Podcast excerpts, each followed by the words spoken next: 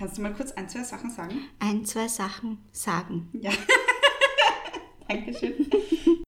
Auch wenn wir immer gefragt werden, warum jetzt? Warum jetzt schweigen? Es ist natürlich mehr Arbeit, die eigene Gesellschaft, das eigene Weltbild zu hinterfragen, Strukturen, Hierarchien, als einfach mitzuschwimmen und zu schauen, dass ich mich auf die Seite von ein paar Platzhirschen und Silberrücken schlage, um dann in deren Schatten halt dann auch vielleicht ein angenehmes Leben zu führen. Nicht alle Männer wollen Karriere machen. Es gibt sehr viele Männer, die sagen, sie werden lieber ein fürsorglicher Vater und Familienmensch. Die Gesellschaft lässt das aber nicht zu. Das kann ja wohl nicht wahr sein, dass so wenig passiert ist, dass wir immer noch da stehen, wo wir sind. Das ist ja auch ein Vorbild sein, wo man sagt, ich springe über meine Schatten, damit andere junge Frauen sehen, die hat auch einfach über ihren Schatten gesprungen und hat was gemacht. Und dann kann ich sie eigentlich auch. Hallo und herzlich willkommen bei Große Töchter. Ich möchte diese Folge gleich mit einer guten Nachricht und einem großen Danke beginnen, denn diese Woche hat mein Steady-Account die erste Hürde geschafft. Das bedeutet für mich, dass der Podcast ab nun für mich kein Minusgeschäft mehr ist. Das heißt, ich habe jetzt quasi alles drinnen, was ich ausgegeben habe für den Podcast. Und ja, vielen, vielen lieben Dank dafür an alle, die mich unterstützen. Und natürlich auch ein ganz besonderes Danke an die neuen UnterstützerInnen.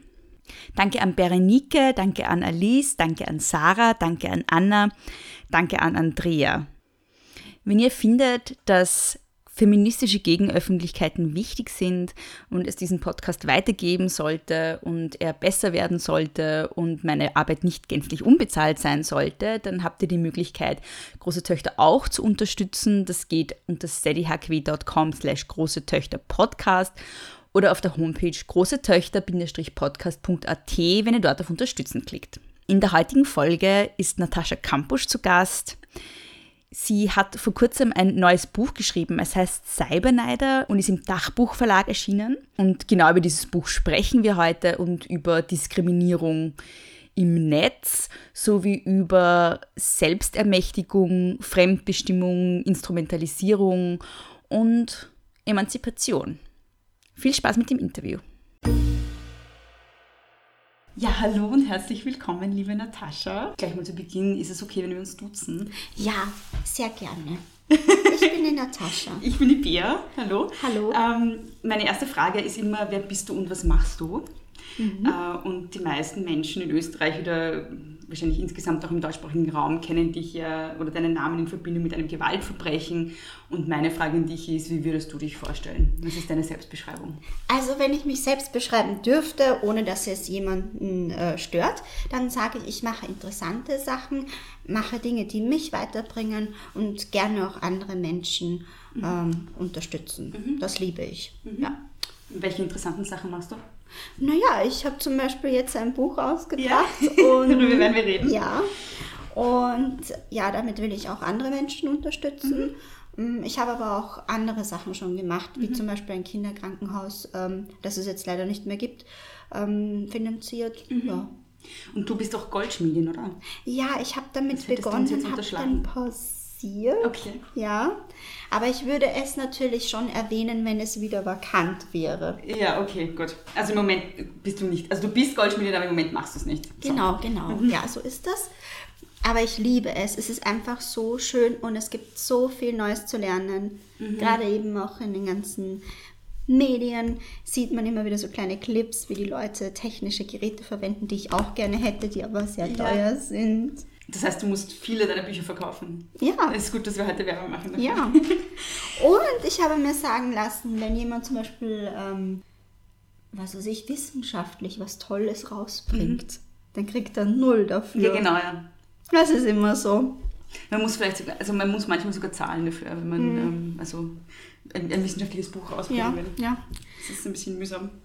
Zum Glück ist meins eher so für die Allgemeinheit und deshalb wird sicher verkauft. Genau, also dein Buch heißt ja Cyberneider, dein neues Buch ist dein drittes. Ja. Ähm, wollen wir vielleicht gleich mal darüber sprechen? Ja, sprechen wir über Cyberneider. Ähm, also erstes Mal, also es geht um Hass im Netz und um Diskriminierung im Netz. Und warum hast du Cyberneider genannt? Warum Neider? Ja, na, ich habe das Gefühl, dass zum Beispiel Hass im Netz oft eben durch Neid entsteht. Weil ähm, die Gesellschaft gibt gewisse Normen vor und ähm, Hass und Gewalt im Internet ist oft auch männlich. Und da ist es dann so, dass Männer zum Beispiel, wenn sie jetzt eine Politikerin, eine Schauspielerin, eine Moderatorin, eine Feministin im Internet sehen, die zum Beispiel einen Twitter-Account hat oder sonst irgendwie bekannt ist äh, durch Fernsehen, Film und ja, also oft ist es dann so, dass diese Männer sich denken, okay, mir würde das eigentlich zustehen, weil aufgrund meiner Erziehung bin ich ja viel mehr wert. Ich habe viel mehr Energie in alles, was ich gemacht habe, gesteckt und warum soll dann so eine Barbie-Puppe oder wie man sonst immer zu Frauen sagt, warum soll so eine Frau, ähm, ja, bekannt sein, in den Medien sein? Warum soll das so sein? Und das hat mich halt lang beschäftigt und deshalb habe ich das Buch dann ähm, Cyberneider genannt, weil es ist einfach so dieser Neid, der dann in Hass umwechselt. Und generell glaube ich, dass viele Männer auch frauenneidig sind. Ohne jetzt eine Männerhasserin oder so zu sein. Einfach nur aufgrund der Dynamiken in den letzten Jahrzehnten in unserer Gesellschaft, im 20. Jahrhundert und auch im 21. Jahrhundert. Weil du, also ist das, weil du glaubst, dass einfach die Emanzipation fortschreitet und man dann sozusagen Frauen den, den Raum neidig ist, den sie sich immer mehr nehmen, oder? Ja. ja. Ich habe nämlich das Gefühl, dass ähm, ja, wir haben die Erziehung der Frauen schon vorangetrieben in Richtung selbstbewusst und, und, und, und eigenständig und, und unabhängig, aber man hat die, bei, den, bei den Männern weiterhin die alten Muster tradiert. Du musst stark sein, du darfst nicht weinen, du musst äh, Alleinverdiener sein und so weiter.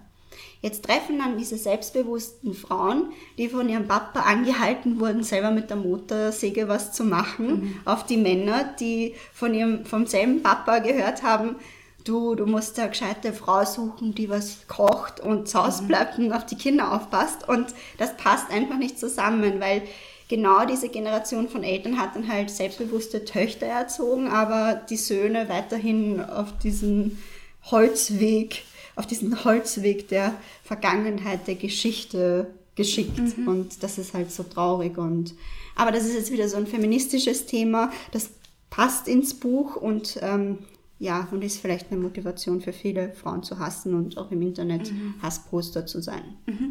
Wie ist es zu dem Buch gekommen? Zu dem Buch ist es gekommen, es kam vieles zusammen. Also zum einen wurde ich ja selbst häufig im Internet angefeindet und die Leute waren einfach sehr ungerecht, grausam fand ich. Aber was mich am meisten betroffen gemacht hat, ist, dass sie wirklich von nichts Halt zu machen scheinen und es egal ist, ähm, was du machst, ob du jetzt was Positives tust, ob du einfach nur du selbst bist, du wirst einfach im Internet angegriffen. Und so geht's vielen. Und das hat mich dann halt dazu motiviert, das Buch zu machen, weil ich mir denke, das ist so ein brisantes Thema. Das, es geht sehr vielen Leuten so und es geht vielen Leuten auch an die Nieren und ähm, an die Gesundheit. Ja. Du beschreibst ja auch sozusagen deine Erfahrungen mit Hass im Netz oder mit ähm, Anfeindungen im Netz. Ähm, welche sexistischen Abwertungsstrategien hast du da grundsätzlich mal jetzt ähm, in der Recherche für dein Buch entdeckt und was hat dich auch selber getroffen? Also natürlich Ja. nur, was du erzählen möchtest. Ja. Ja, na, also wichtig, also wichtig ist zu erwähnen, dass äh, sogenannte, ja, wie soll man sagen, ähm, Slut-Shaming zum Beispiel, wo es eben wirklich darum geht, Frauen für dieselben Dinge, die auch Männer tun, zu verurteilen, die ganz natürlich sind. Natürlich muss nicht jeder so einen Lebensweg einschlagen und sich irgendwie so exponieren, aber äh, im Grunde genommen ist es eine Ungerechtigkeit, dann Frauen zum Beispiel als Schlampen, Nutten, Prostituierte oder sonst irgendwas ähm, zu bezeichnen. Und es ist auch nicht gerecht von anderen Frauen, das auch zu tun, weil das machen ja auch Frauen und das finde ich noch schlimmer fast. Wobei beides eigentlich recht ungerecht ist. Und ich bin immer dafür, dass sich das ähm, ändert und ähm, weiß nicht, hast du eine Idee, wie wir das ändern könnten in der Gesellschaft? Ähm, du meinst jetzt Sexismus im Allgemeinen oder Slut? Ähm, Naja, ich glaube, dass es nicht eine Lösung gibt. Ich glaube, das ist einfach ein langer Prozess, der mit sehr viel Bewusstseinsbildung zu tun hat. Und äh, also ich meine, ich glaube, indem wir das tun, was wir eh tun, oder? Also indem du das tust, was du tust und indem ich das tue, was ich tue. Ich glaube, wir müssen halt einfach ständig auch darauf aufmerksam machen, wenn wir das sehen. Ähm, auch so die Doppelstandards, finde ich, offenlegen. Also ähm, Leute dann fragen, hättest du das jetzt über einen Mann auch gesagt in derselben Situation? Und solche Dinge. Ich glaube, das ist einfach sehr viel Aufmerksamkeit im täglichen Leben gibt, diesen, also braucht diesen Sachen gegenüber. Und dann auch Arbeit an einem selbst, weil wir haben ja das alles internalisiert. Genau. Ja. Ja, mir fällt gerade auf, verschiedene Zuschreibungen treffen ja auch aktuell eher auf Männer oder Frauen zu, aber aufgrund von der Erziehung. Also, dass man dann zum Beispiel sagt, äh, gewisse Strategien, die Leute anwenden, werden tendenziell eher von Frauen oder von Männern angewandt, weil sie eben so erzogen wurden. Also ich sehe, äh, dass halt, da sehe ich auch schon eine Problematik, weil man dann halt immer auf Leute trifft, die dann gewissen Stereotypen auch entsprechen, was schade ist. Und umso trauriger finde ich es halt, wenn Leute ähm, das dann auch noch unterstützen, indem sie halt sagen, ja, das ist schon wieder die, die muss sich da einbringen, die versteht ja von gar nichts was und so. Und bei einem Mann sagt man das nicht, wobei es natürlich sehr viele Männer gibt, die auch sich, ähm, ja, die, die eigentlich auch diverse Charaktereigenschaften von Frauen in sich bergen. Und also wir sind ja alle nicht männlich oder weiblich, wir sind so eine Mischung. Aber jetzt sind wir schon wieder in diesem Feminismus Ja. drinnen. Das ist auch ein feministischer Podcast. Ja. Das gibt sich ein bisschen. Okay. Ähm, aber du kritisierst ja. Also, was ich grundsätzlich mal interessant finde, ist, dass du ja. Ähm, dass zum Zeitpunkt deiner Entführung das Internet ja noch gar keine Bedeutung hatte. Und da war irgendwie Radio, Fernsehen, Printmedien. Ja. Also ich kann mich noch erinnern, zu der Zeit war täglich alles irgendwie noch da. Mit der Giraffe. Ja, Mit genau. verbunden. Ja, ähm, und währenddessen hat sich dann eine enorme Technologisierung und Digitalisierung abgespielt. Und 2006 hast du dich dann in eine ganz andere Welt sozusagen befreit. Ähm, glaubst du, dass du da irgendwie einen objektiveren Blick hast auf neue Medien als andere, weil, weil du da irgendwie einen Teil, einen Teil der Entwicklung vielleicht gar nicht so mitgekriegt hast? Oder weil du weil du es dann sozusagen, weil du zu einem späteren Zeitpunkt eingestiegen bist? Ja, also ja, hat sich bei mir so ergeben, auf eine, eine Art äh, und Weise auch nicht, aber mir ist schon aufgefallen, das soziale Verhalten der Leute. Früher gab es mehr Respekt, die Leute haben sich besser zugehört und so. Und als ich mich dann selbst befreit hatte, habe ich bemerkt, dass es völlig üblich war, einfach so das Telefon rauszunehmen und zu telefonieren, während man an einem Tisch sitzt. Jetzt finde ich das auch teilweise in Ordnung, je nach Situation. Aber früher war das wirklich so, dass man halt sich ein Telefonat mit jemandem ausgemacht Genau, hat und dann andächtig den Hörer hochgehoben hat und die Nummer eingetippt auf diesen Tasten oder mit dieser Wählscheibe. Und dann hat man gewartet und es läuten lassen. Ah, gut, dass ich dich erreiche. Können wir uns am Donnerstag um 12 treffen? Keiner konnte sagen, du, ich kann, ich schaff's jetzt nicht, treffen wir uns morgen oder so, weil man musste das so machen. Und ich kam dann eben in diese Welt und dann gab es SMS-Nachrichten und so. Aber das fand ich eigentlich alles ganz gut. Nur ähm, vieles braucht man auch nicht, ehrlich gesagt, von dem, was wir heutzutage für uns da so entdecken und entwickeln. Vieles ist zwischenmenschlich gar nicht notwendig. Was, was findest du nicht notwendig? Naja, ähm, zum Beispiel eben dieses ständig an irgendwas erinnert werden, ständig ähm, mit Freunden, die eigentlich gar nicht so wichtig für einen sind, übers Internet im Kontakt bleiben, anstatt sich mit Leuten im echten Leben zu treffen, die einem dann umso mehr bedeuten. Oder was ich auch schade finde, wenn man gute Freunde hat, dass man dann immer nur übers Internet schreibt und nicht sagt, wir treffen uns jetzt mal kurz und wenn es nur fünf Minuten ist, in der Stadt reden. Wenn es nur zwei Minuten ist, wir sehen uns fünf Minuten, reden zwei Minuten. Das ist, glaube ich, verloren gegangen. Also es kommt jetzt wieder, weil es jetzt auch andere Möglichkeiten gibt, sich wiederum zu finden, weil meine Mutter ist auch immer so begeistert. Ah, meine Freundin ist gerade auch hier shoppen. Soll ich sie anrufen? Wir können sie treffen. Aber nein, dann redet sie wieder so lange. Nein, gut, dann nicht. Aber Ich hoffe, die Freundin hört das jetzt nicht. ja, also du weißt ja, wie es gemeint ist, falls du das hörst.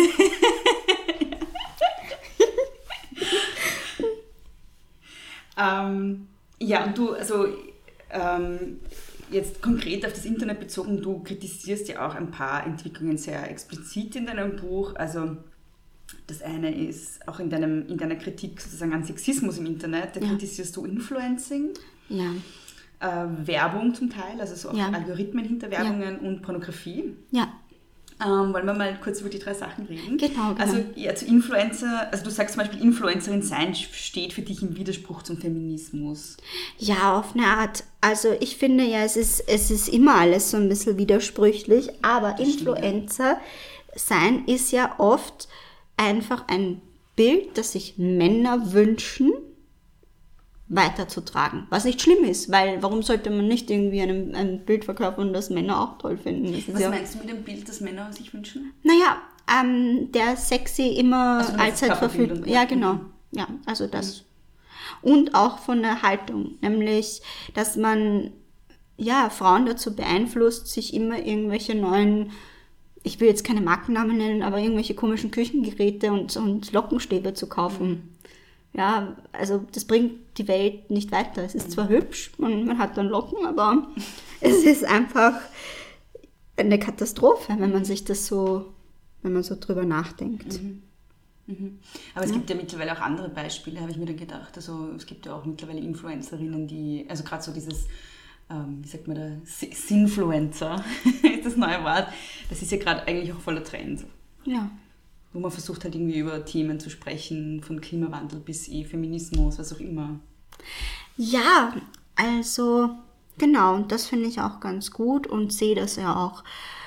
Ich habe es halt nur in meinem Buch auf den Punkt gebracht, was aktuell so gerade los ist und Also du meinst so diese klassischen Influencerinnen, wo es einfach darum geht, irgendwelche Produkte zu verkaufen. Stimmt, ja. Das ist wirklich katastrophal. Und auch wenn Leute so richtig gehypt werden und, und auch Botschaften nach außen tragen, die einfach sinnlos sind und einfach nur Werbung. Und das ist im Widerspruch zum Feminismus. Mm, Weil du schon Werbung gesagt hast, du meinst ja, dass, ähm, das habe ich einen interessanten Gedanken gefunden, dass quasi der Algorithmus in dem Moment, wo er uns als Männer und Frauen identifiziert, dann auch dementsprechend getagte Werbung natürlich Ja, einspielt ja, und uns eigentlich damit in, in diesen Rollenvorstellungen festschreibt. Wäre ich ein Mann, hätte ich vielleicht Anglerzubehör vorgeschlagen bekommen oder irgendein Rasierwasser oder einen Urlaub irgendwo in den Bergen zum Klettern. Und als Frau bekommst du einfach je nachdem, auch wenn du mal was für eine Freundin suchst, kriegst du dann so Lilly-Du, Windeln oder sonst irgendwas vorgeschlagen. Und ich meine, schön, ja, das ist ja auch gut, weil wenn man es braucht, dann hat man, weiß man wenigstens, aber es ist, es ist auch unfair, weil man dann auch nicht weiß, ähm, was man sonst für Interessen entwickeln würde, wenn man nicht ständig damit berieselt würde. Das heißt, man kriegt immer nur so einen ganz kleinen Ausschnitt eigentlich geboten auch. Genau, und ähm, es kam ja auch vor, dass zum Beispiel ähm, dann in den USA wurden zum Beispiel Wohnungen nur gewissen Leuten angeboten, die einer gewissen Ethnie angehören. Das ist natürlich auch äh, eine Sache, die eigentlich ein Verbrechen ist. Ne? Ja, Und das dritte Thema, das du eben auch Davon- ansprichst, ist das, davon hast du sicherlich auch schon gehört, nicht wahr? du meinst das von der ja. Diskriminierung am Wohnungsmarkt und so? Genau, ja, ja, ja. sicher, ja. Schrecklich. Ja, ja. Und das zieht sich durchs ganze Internet. Ja, klar, sowieso. Also es ist ja auch nicht ein, ein abgetrennter Ort, sondern es ist ja auch verwoben mit dem echten Leben. Es sind halt dieselben Diskriminierungsmechanismen, nur halt dann oft kondensiert und sehr ungefiltert, Ja, wenn man die andere Person nicht sieht. genau. Ja. ähm, also eine Sache, über die du dann noch schreibst, ist Pornografie. Ja. Und da sagst du, also du bezeichnest das wörtlich als Sexismus in Reinform. Ähm, magst du dazu ein bisschen ausholen? Ja, also Sexismus in Reinform ist es deshalb, weil einfach Frauen relativ, äh, also als, als Besitz des Mannes und relativ leicht verfügbar dargestellt werden, so wie auch in der Werbung, weil Werbung ähm, ist ja oft sehr stark pornografisch äh, eingefärbt und absolut nicht feministisch und ja, ich würde sagen, an sich, ja, sind wir Menschen ja auch da, weil wir Sexualität leben. Aber Sexualität ist einfach eine Sache, die biologisch notwendig ist. Diese Bilder, die aber in Pornos erzeugt werden, haben oft was mit Gewalt zu tun und mit der Unterdrückung der Frau und mit seltsamen Fantasien, die viele Männer wahrscheinlich auch gar nicht hätten, wenn sie nicht jetzt heutzutage schon äh, ganz früh an solche Inhalte herangeführt würden. Mhm. Es ist ja nicht so, dass sich diese Leute dann plötzlich, ähm, also das, das ist ja, da ist ja auch eine Ideologie, eine ganze Industrie und alles mögliche dahinter und Menschen, die das auch konsumieren und man soll ja niemanden verurteilen, ja, weil es ist ja der Bedarf da und so, aber es ist einfach auch mal eine Möglichkeit, drüber nachzudenken, auch für Leute, die vielleicht in diesem Business drinnen sind, mhm. eine andere Herangehensweise zu entwickeln. Mhm. Und sich wirklich mal zu überlegen, ob jetzt echt so viele ähm, junge, hübsche Menschen gerne sich so präsentieren und ob die dann später mit Mitte 30, Anfang 40 auch noch so einverstanden sind mit dem, was sie damals gemacht haben, was irgendein Regisseur so super gefunden hat. Mhm. Also ich bezweifle das. Du sprichst ja auch davon, also ähm, von so Sachen wie Revenge Porn und so weiter, wo es halt irgendwie dann wirklich einfach konkret darum geht, Menschen zu verletzen ja. auch. Also wo es darum, also wo das Internet quasi eine ganz neue Form des sexuellen Übergriffs etabliert mhm. hat, genau. nämlich indem man ohne Einverständnis der anderen Person Bilder oder, oder ja. Videomaterial veröffentlicht. Genau, und weil das eben dann auch passiert, lernen es auch Kinder und Jugendliche und machen das dann auch was besonders schlimm ist, weil natürlich dann ähm, die Zukunft des jeweiligen Teenagers gefährdet ist. Also das heißt, du würdest sagen, dass es für, für Jugendliche gefährlich ist, dass sie Zugang zur Pornografie haben? Na, ich finde, es ist auch gefährlich, dass Jugendliche überhaupt zum Beispiel Begriffe wie den Revenge Porn kennen, mhm. weil die sich dann vielleicht auch schon mit 14, 15 denken, sowas mache ich jetzt auch, weil meine Freundin mit wem anderen ins Kino gegangen ist und zerstört ihr Leben für immer. Aber ah, dann stellt sich auch die Frage, wie soll man dann sonst drüber reden? Weil man muss es ja irgendwie thematisieren, wenn das in einer Gesellschaft existiert. Ja, das ist immer so diese Problematik, aber man soll es jetzt nicht als was Tolles darstellen. Ach so, ja, okay, ja, ja. Ja, also ja. so im Sinne von, der habe ich es aber jetzt gezeigt und so. Ja. Und also das wird ja halt oft auch auf diesen Plattformen, wo sich nur Männer bewegen, die auch, die auch sich darüber unterhalten, wie schlimm Frauen sind. Ja, ja also du kennst das. Ja, das meinst du, ja, okay. Ja. Ich habe jetzt geglaubt, du meinst, dass es insgesamt in der Gesellschaft sozusagen nicht thematisiert werden sollte. Nein, ich bin überhaupt nicht für Verdrängen. Ich ja. finde, alles, was man bespricht, ist gut. Mhm. Ja. Man sollte sich halt immer zum Positiven verändern. Mhm. Mhm. Ähm, ich würde jetzt gerne irgendwie so ein bisschen über das Thema äh, Selbstbestimmung sprechen und Selbstermächtigung, weil ich habe das Gefühl, dass es bei dir immer so ein total starkes Thema ist und dass das irgendwie bis heute noch geht. Ähm, du sprichst immer wieder von so ähm, Emanzipation, von diesem ständigen Kampf gegen Fremdbestimmung, diesen Kampf zwischen instrumentalisiert werden und mhm. Selbstbestimmung. Eine Sache, die mich irgendwie sehr erschüttert hat, war, als du geschrieben hast, dass es tatsächlich Medien gibt, die dich versuchen irgendwie auszutricksen und sich ja. als andere vorgeben, als sie sind, ja. um dann irgendwas aus dir rauszukriegen. Ja. Ähm, ja. Da wollte ich dich fragen, wie prüfst du denn, mit wem du da reden möchtest und mit wem nicht und wie entscheidest du das? Weil das ist ja, also das ist ja ein, ein wie soll ich sagen, ist es ja, das wirkt, also als ich das gelesen habe, es hat mich total mhm. bedrückt, weil es so, ähm, so gefährlich wirkt, dann irgendwie sich irgendwie mit der eigenen Geschichte auch rauszubegeben und so weiter, wenn man nicht weiß, wer eigentlich, oder wenn man nie weiß, ob die Person sich nicht eigentlich gegen einen wendet. Ja, das ähm, ist in meiner Biografie sehr stark vorhanden, dieses mhm. Problem.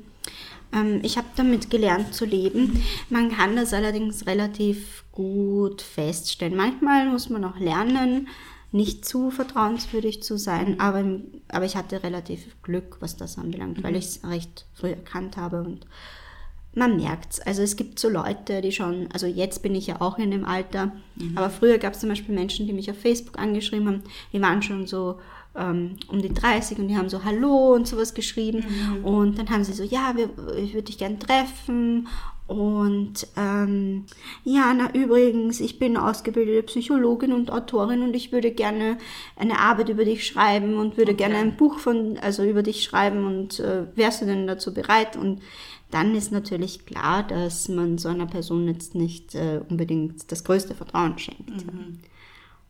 Wie, wie entscheidest du das heute, wen du Interviews gibst und wem nicht? Ich stelle mir das sehr schwierig vor, nämlich. Es ist schwierig. Nein, man merkt es immer an dem, was die anderen tun und Mhm. welche Interessen die anderen haben.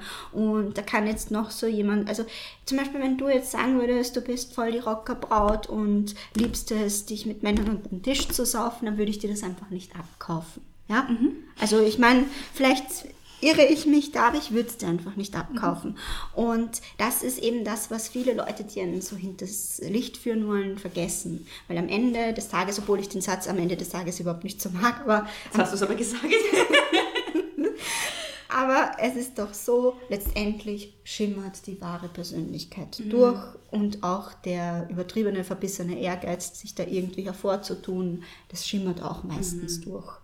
Und Ehrgeiz ist gut, aber nicht auf zum Beispiel meine Kosten. Ähm, was ich oft erlebt habe, ist, dass Journalisten oder auch Fotografen oder generell Menschen sich eine goldene Nase über mich verdienen wollten. Und da frage ich mich, warum? Warum sollte ich jetzt irgendjemandem zugestehen, ein Buch über mich zu schreiben oder einen, einen seltsamen Film oder eine komische Doku und und zum Experten über mich zu werden. Also Ja. das ist ja einfach äh, Persönlichkeits... Äh, rechtsverletzend, empfinde ich. Ja. ja. Es ist schon schlimm, wenn man sich so, ich finde sie schön, ja, also so Filme über Ray Charles oder so, ich meine, schön kann man nicht sagen, weil, ja, aber es ist schon schlimm, wenn man so biografische Hollywood-Schinken sieht, verfilmt. Man weiß auch nicht, was der verstorbene Star dazu sagen würde, aber es ist noch schlimmer, wenn man selbst noch lebt und Leute quasi den Namen von einem nehmen, das, was einem passiert ist und was diese Menschen überhaupt über einen wissen und dann daraus irgendeine Story machen, wie ein Märchen. Man steht so daneben, man fühlt sich eigentlich wie Dornröschen, weil die würde dann auch sagen, Nein, so war das gar nicht. Also zuerst bin ich ähm, die Treppe da hochgelaufen, dann habe ich mich an der Spindel gestochen, aber mir ist erst zwei Tage später irgendwie so mulmig geworden. Und in den Märchen heißt es immer sofort, schlief sie 100 Jahre und so. Dabei bin ich nach 50 Jahren wieder zwischendurch aufgewacht. Und ja, so ist es. Es ist einfach verfälschend, was da oft ähm, dargestellt, also werden soll. Und das merkt man auch schon, wenn die Leute dann zum Plan kommen. Ja, äh, wir laden dich dann ein, du kommst zu Events, du ähm, ja, sagst uns einfach alles und wir haben alles bei uns. Und also das, da merkt man das schon, die vereinnahmende Art. Was auch, was ich auch einerseits sehr interessant und andererseits sehr erschütternd finde, ist, dass also der Hass, der dir dann teilweise auch entgegengebracht wurde, das ist ja auch, auch teilweise der Grund für das Buch gewesen, soweit ich das verstanden habe. Man würde ja eigentlich davon ausgehen, dass Menschen, die Überlebende von Gewaltverbrechen sind, mal grundsätzlich Leute sind, mit denen man ähm, Sympathien hat Ja. und die man nicht zusätzlich noch fertig machen möchte. Ja. Ähm, warum glaubst du, wurdest du zum Ziel von so viel Hass nach deiner Selbstbefreiung? Naja, das war so dieser Mechanismus. Äh, es ist was passiert, was niemand äh, für möglich gehalten hat. Ich habe überlebt, ja. Dann wurde sofort in den Medien über mich berichtet und dann wurde alles, was berichtet wurde, wieder revidiert, weil ich gab ja mein erstes Interview. Dann haben die Leute das erste Interview gesehen. Boah, die kann sich so gut ausdrücken. Sie ist so bewundernswert. Wir finden sie so toll und wir sind alle so, so froh. Aber aber sie erzählt ja nicht die ganze Wahrheit. Da kann ja irgendwas nicht stimmen. Weil wieso hat sie überlebt und wieso ist sie nicht tot und wieso ist sie nicht traurig und wieso ist sie äh, nicht drogenabhängig und weiß ich nicht was alles. Und das war halt dann so die äh, Sache, wo die Leute dann begonnen haben, misstrauisch und missgünstig zu werden, weil dann auch in den Medien berichtet wurde, ich würde jetzt im Geld schwimmen und so. Ja. Das heißt, tatsächlich, also was, was so tatsächlich der Stein des Anstoßes war, ist, dass du auch hier wieder selbstbestimmt gesprochen hast. Also tatsächlich Genau. dieses selbstbestimmte Sprechen, dieses selbstbestimmte an die Medien treten, das war das, was die Leute gestört hat. Sie hätten dich halt gern weiter als Opfer gesehen. So. Ja. Also du warst kein gutes Opfer, das irgendwie brav ist und ruhig ist, Genau. sondern ein starkes Opfer und ein böses Opfer. Ja. ähm, ja. Und nein, also ich bin da generell auch dafür, dass man sich, ich werde das vielleicht irgendwann mal auch versuchen zu ändern bei manchen Leuten, die ich eventuell kenne oder Ja. in manchen Systemen, zu denen ich Zugang habe. Es ist oft ein Problem, dass man Opfer dann so etikettiert. Man gibt sie in eine Schublade oder ein Regal rein und sagt, okay, du bist jetzt Opfer. Und man glaubt dann, dass das dauernd so bleiben muss. Und das ist es. Also weil dann, dann wird dem Opfer auch nur ein gewisser Lebens... Also wenn ich jetzt alles gemacht hätte, was die Leute mir gesagt haben damals, Mhm. ja, völlig unverfroren, unverschämt, übergriffig, so im Sinne von, ja, lass dich doch in irgendeine Klinik einweisen und dann äh, hol dir noch irgendwie Sozialhilfe und dann schau, dass du mal irgendwo schnuppern darfst in einem Supermarkt, wo du dann putzen darfst oder so. Also wenn ich das alles gemacht hätte, dann wüsste ich, warum es mir schlecht geht. Zum Glück habe ich das natürlich alles nicht gebraucht, weil ich ja schon von Grund auf weiß, was ich im Leben vorhabe und was ich möchte. Und äh, man sagt auch nicht jemanden, der von einer Lawine, ähm, also in einer Lawine verschüttet wurde, dann, okay, du musst dich jetzt den Rest deines Lebens in Alufolie einwickeln und aufwärmen und äh, weiß ich nicht, was, Tee trinken. Ich weiß, das ist jetzt ein plattes Beispiel, aber Aber es ist halt diese ständige Definition über dieses eine Thema. Ja. Und die macht halt mehr aus als das. Genau, genau, genau, Ja. ja. So war das. Also ich habe mich ja als ich gesehen, die eingesperrt war und sich selbst befreit hat. Und die anderen haben mich aber einfach nur als Opfer gesehen, ohne mich zu kennen und ohne zu wissen, was ich möchte und kann und, und ohne auch Abstand zu halten, Respektabstand. Weil ich war jetzt erst deren Natascha und dann wurde ich zu dieser seltsamen Kampusch. Die Kampusch Ja, schon ja, wieder. Ja, die Kampfusch. Mhm.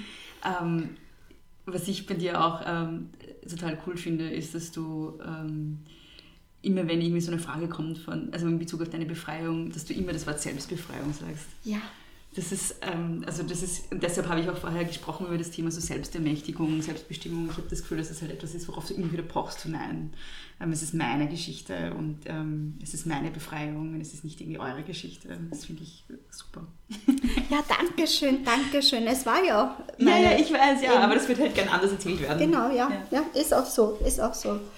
Viele Leute haben sich quasi fast selber vor lauter Stolz überschlagen.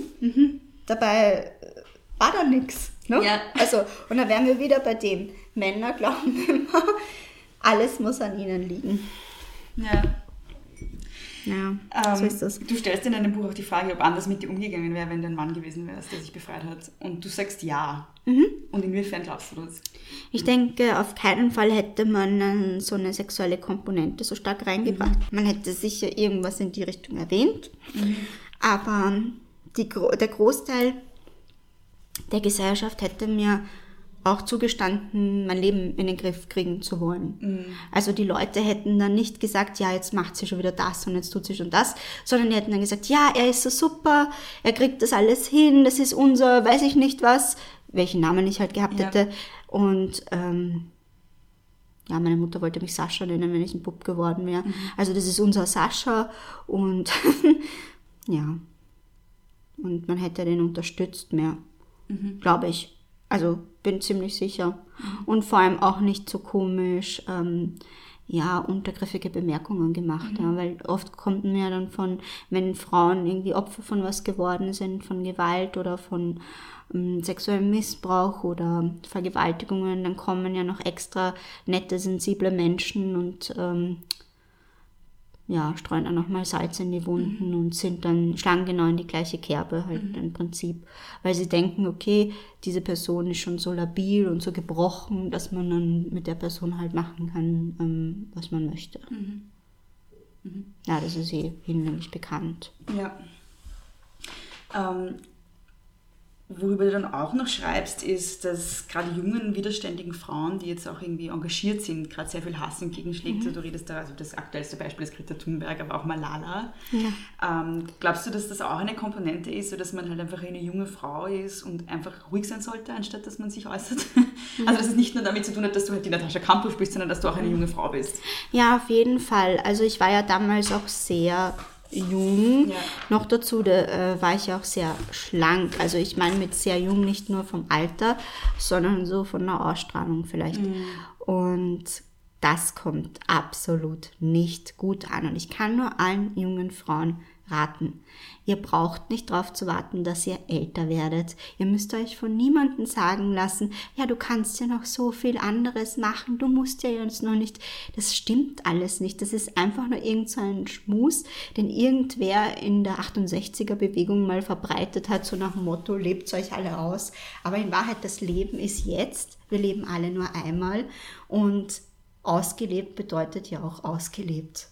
Also wer will das schon? Und unterdrücken lassen auch nicht. Ja, man braucht nicht ausprobieren, wie das ist, fünf Jahre in einer komischen Beziehung mit einem Partner, der einem nie zuhört und respektlos ist. Das braucht man einfach nicht. Das braucht ihr nicht, äh, Mädels da draußen. braucht ihr nicht oft ist es halt auch keine Entscheidung. Also man, äh, man ist es ja, also man, solche Sexismen hat man ja auch oft so internalisiert, dass man sich nicht entscheiden kann dagegen, ja. sondern dass man das halt einfach auch liebt, so wie alle anderen auch. Genau, weil man das so toll findet. Man findet es so super, im Kino eingekuschelt mit seinem lieben, gut aussehenden, ähm, frisch vom Friseur kommenden ähm, Freund zu kuscheln, oder? Ja, das, das, das ist schön. Will man. Aber ist nicht immer ratsam, weil, wie gesagt, man sollte sich auch die Person anschauen und nicht nur das Gefühl, das man dabei hat. Mhm. Und dass einem die Gesellschaft auch ein bisschen so vorlebt, dass man es haben sollte. Und ich bin aber auch dafür, dass Mädels, die jetzt sagen, äh, sie haben deswegen keinen Freund, weil andere zu ihnen sagen, ja, na wart nur, das kommt schon noch irgendwann einmal. So bin ich auch. Ich bin dafür, dass sich alle einfach bewusst werden, wer sie sind und wer sie werden wollen. Und mit diesem Bewusstsein ist man, glaube ich, etwas kräftiger, etwas stärker, kann auch ähm, diesen Dingen etwas mehr entgegenbringen und kann sich vielleicht auch aus diesen Situationen, aus diesen Wirkmechanismen, aus dem mhm. ähm, retten. Mhm. Mhm. Ähm, ich frage auch immer wieder auf Instagram, ob Leute HörerInnen Fragen haben. Und da kam einiges auch ähm, zu dir. Also zuerst kamen ja mal gar keine Fragen, aber ganz viele Komplimente. Also die Leute oh. haben dir sehr viel Respekt und Hochachtung ausgesprochen Dankeschön. und gemeint, du bist so eine tolle Frau und so bewundernswert. Das wollte ich dir auch sagen. das ist das Erste, was gekommen ist. Jetzt müsstest du sagen, dass ich äh, richtig rot geworden bin. Natascha ist gerade richtig rot geworden. Wie eine Himbeere. ähm, die erste Frage, die gekommen ist, war, wie geht's dir? Ja, danke, meistens gut. Mhm. Ja, freue mich eigentlich des Lebens. Schön. Sehr schön. Ähm, die zweite war, das haben wir schon ein bisschen besprochen, wie gingst du mit der ganzen negativen Aufmerksamkeit nach deiner Selbstbefreiung um? Die ganze negative Aufmerksamkeit, ja, also das, da wäre auch ein eigenes Buch angebracht. Ja, das glaube ich dir. ähm, ja, ähm, welche Frage über deine Erlebnisse nervt dich am meisten? Ja, im Grunde genommen fragen die Leute ja nicht nach den Erlebnissen, mhm. sondern sie sagen, also was mich am meisten nervt, ist, wenn Leute, obwohl ich ihnen überhaupt nichts erzählen möchte, sagen, du musst nicht alles sagen, lass es nur bei dir. Wir brauchen überhaupt nicht reden, sag einfach gar nichts. Und da denke ich mir immer, ja, aber was, äh, das ist ja auch eine Beschränkung, das ist ja, ja. auch etwas, was, was dann alle Möglichkeiten und Optionen einfach von vornherein so kappt, mhm. finde ich schlimm. Und auch die Leute, die dann wissen, wie schrecklich es war, die finde ich auch nicht so super, weil die wissen ja nicht, wie schrecklich es war und erzählen dann so, ja, ich kann mir schon vorstellen, wie schrecklich es war und äh, das muss ja schlimm gewesen sein für dich und erzähl doch mal. Aber ja, also bei mir war es auch schlimm. Ich verstehe das ja, mhm. aber ähm, man sollte nicht da, man sollte, also das, ja, ich finde, das, das passt doch nicht immer. Mhm. Weil ich bin irgendwo auf einem Geburtstag, auf einer Sponsion, auf einer Promotion und da will ich dann nicht mit sowas konfrontiert mhm. werden. Mhm. Ja, weil da geht es um die Person, die da gerade promoviert und nicht um irgendwelche aufgewärmten Sachen aus meiner Vergangenheit, die mhm. dann aber nicht direkt angesprochen werden, ja. sondern so. Ja. Anspielungen und ja. Dann, ja, ja. Ähm, die nächste Frage hängt auch damit zusammen. Das war, findest du, dass die Gesellschaft dich da nur dadurch definiert, was dir zugestoßen ist? Wie nimmst du das wahr? Naja, also die Gesellschaft. Ich weiß nicht, ob jeder mich nur dadurch ähm, mhm. identifiziert, also sich, ja, mich nur mhm. dadurch kennt. Aber es kommt mir stark so vor und es hat mich auch oft äh, in meiner Entwicklung auch ein bisschen. Zurückgestoßen, was meine Möglichkeiten anbelangte, was mein mhm. Potenzial, also das Potenzial wurde sozusagen untergraben. Mhm. Ja. Mhm. Mhm. Leider. Also ja, wenn das nicht gewesen wäre, wäre ich einfach freier. ja. Ähm, und dann die letzte Frage, die noch kam, war, würdest du dich als Feministin bezeichnen? Ich denke, ja, ja schon. Also doch. Weil ich meine, viele haben immer so Angst davor und traut euch ruhig, euch als Feministinnen zu bezeichnen. Ihr müsst keine blaustrümpfigen Biester sein. Ihr könnt feministisch sein. Im Zweifelsfall seid ihr es einfach, oder? Ja. Was bedeutet das dann für dich, Feminismus? Ja, Feminismus bedeutet äh, Solidarität natürlich mit anderen Frauen, bedeutet, ähm, ja, auch einzustehen für andere Frauen. Also nicht zu sagen, ich finde das gut, das, was sie da macht und das dabei belassen. Das ist schon gut, dass man das sagt. Also das ist, das, das ist auch viel wert, ähm, anstatt daneben zu stehen und zu sagen, ich mache lieber meinen Sport und kümmere mich um meine Finanzen und ihr Emanzen macht euer Ding. Nein, man kann ja auch, man kann ja auch sagen, ich finde das gut und man kann auch ab und zu als Frau, aber die Leute, die das jetzt hören werden, sind sowieso schon feministisch eingestellt. Aber man Die kann, meisten, ja. ja, eben, eben, eben. Aber man könnte jetzt auch sagen, bei, bei Frauen, die nicht so feministisch äh, denken oder glauben, dass sie nicht so feministisch denken, man kann ja ab und zu feministische Veranstaltungen besuchen ja, wenn man Zeit hat. Und man, man kann sich auch, wenn man sich politisch informiert, auch um diese Dinge kümmern. Dass man sagt, man unterschreibt Verschiedenes, damit es Frauen bei uns und woanders besser geht. Das, äh, ja, das, Mhm. Das heißt, für dich bedeutet es vor allem Solidarität mit anderen. Solidarität, auch auf eine Art Aktivismus. Aber ich denke, es ist wichtig, immer zu schauen, was bringt auch wirklich was. Ich bin nicht immer davon überzeugt, dass sich ausziehen und herumkreischen alles wieder besser macht. Aber in manchen Situationen scheint es wirklich nicht anders zu gehen. Hm. Ja, aber ich wäre eher für die, äh, Frauen zu stärken, zu unterstützen und zu connecten. Ja. Gibt es noch irgendwas, was du gerne sagen würdest, was ich vergessen habe oder was du noch gerne loswerden würdest zu irgendwelchen Themen, die wir heute besprochen haben? Ja, also ich wäre dafür, dass, ähm, ja, dass die Leute sich einfach überlegen, was sie im Internet posten. Manchmal ist es ja auch nur auf so einer äh, leicht, äh, also auf einer privaten Ebene.